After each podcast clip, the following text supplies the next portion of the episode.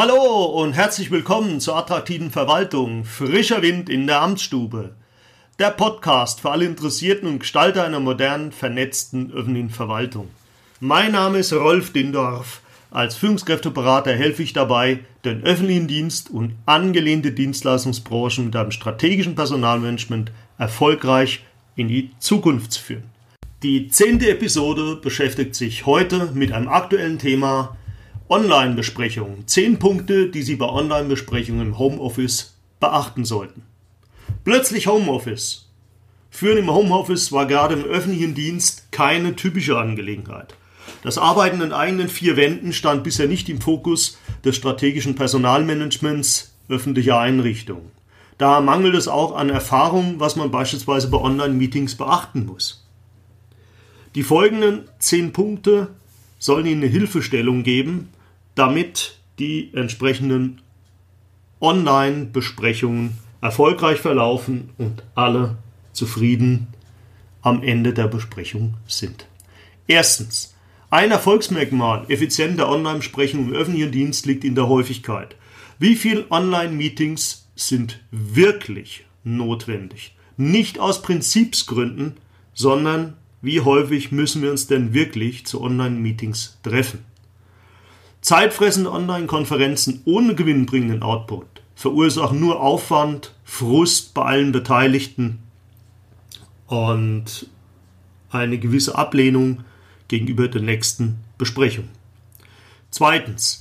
Setzen Sie eine positive Spirale beim Online-Meeting durch eine sorgfältige Besprechungsvorbereitung in Gang. Verhaltensregeln, zeitlicher Ablauf, technische Details. Konkrete Ergebnisse erfordern eine Vorarbeit. Wer setzt welche Agenda wann auf?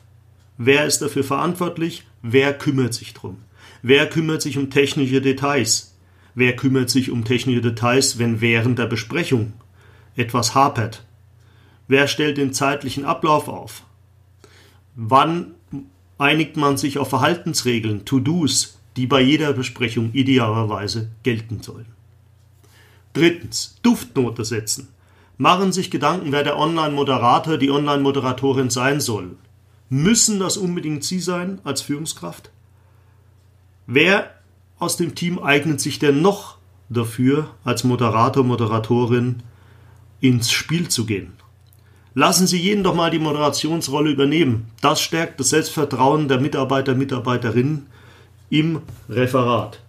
Denken Sie daran, wenn Sie als Führungskraft Moderator sind, als Moderator sollten Sie eine neutrale Rolle einnehmen und die Verquickung Moderator Führungskraft verlangt dann von Ihnen, dass Sie tatsächlich neutral sind. Die Frage ist, sehen das auch Ihre Mitarbeitenden so oder sehen Sie in Ihnen nicht den neutralen Moderator, sondern in Anführungszeichen lediglich die Führungskraft? Viertens, Hand aufs Herz. Sich im Video sehen ist ungewohnt und manchmal unangenehm. Führen im Homeoffice fällt vor allem Mitarbeitern leichter mit eingeschalteter Kamera. Wochenlang im heimischen Büro sitzen nur Avatare der Teammitglieder anschauen motiviert nicht gerade. Gehen Sie da als Führungskraft voraus. Niemand erwartet in dieser Ausnahmesituation High-End-Videos. Aber das Verstecken hinter Bildern oder Avataren nützt sich mit der Zeit ab, ist nicht effektiv. Trauen Sie sich, zeigen Sie Ihr Gesicht wie gesagt, niemand erwartet hier Hollywood-Schauspieler, das muss ja alles nicht sein. Alle wissen, es ist eine ungewohnte Situation. Fünftens. Beachten Sie beim Bearbeiten in eigenen vier Wänden, wo Sie die Online-Konferenz durchführen. Stichworte sind Ihr Hintergrund, nicht, dass Sie zu sehr im Dunkeln sitzen und das unheimlich wirkt. Die Lautstärke, dass die entsprechend stimmt. Die Ablenkung, die möglicherweise durch Geräusche im Hintergrund stattfinden aber auch die Frage, welche Fenster haben Sie noch auf Ihrem Rechner geöffnet, möglicherweise Dinge, die die beteiligten Teammitglieder gar nicht sehen sollen. Sie kennen das, Kleider machen Leute.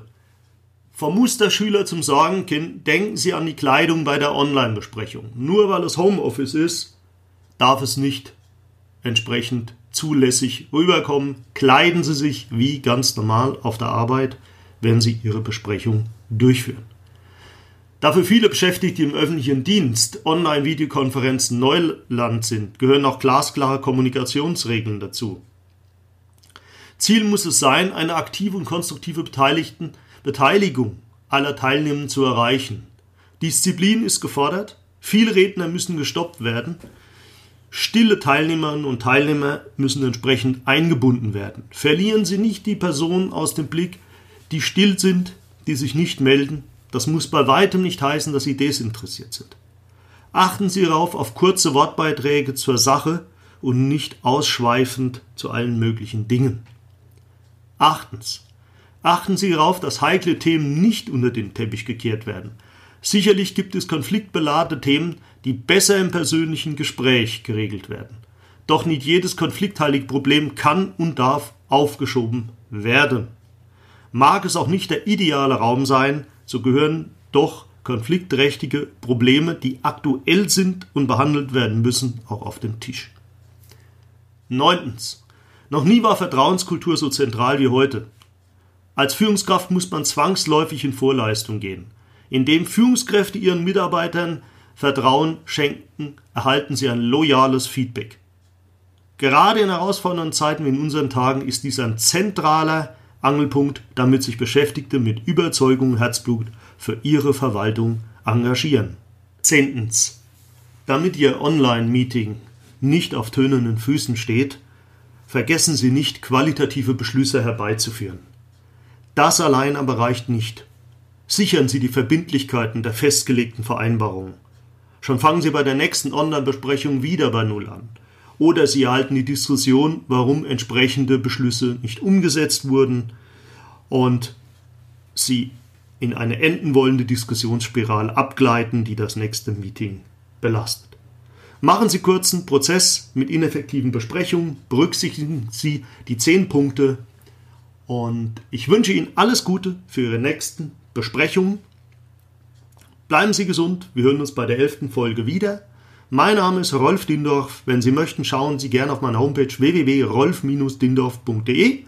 Dort finden Sie auch einen Button zu meinem Newsletter zum strategischen Personalmanagement.